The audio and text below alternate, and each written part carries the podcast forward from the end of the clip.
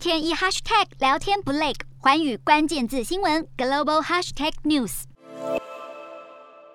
标普五百指数今天再下跌，继续逼近熊市。投资人继续抛售股票，因为担心联准会为了应对快速通膨而升息，会导致经济陷入衰退。美股四大指数全数收跌，道琼指数下挫两百三十六点九四点，收三万一千两百五十三点一三点；纳斯达克下跌二十九点六六点，收一万一千三百八十八点五零点；标普五百下挫二十二点八九点，收三千九百点七九点；费凡指数下跌十七点六三点，收两千八百九十点三三点。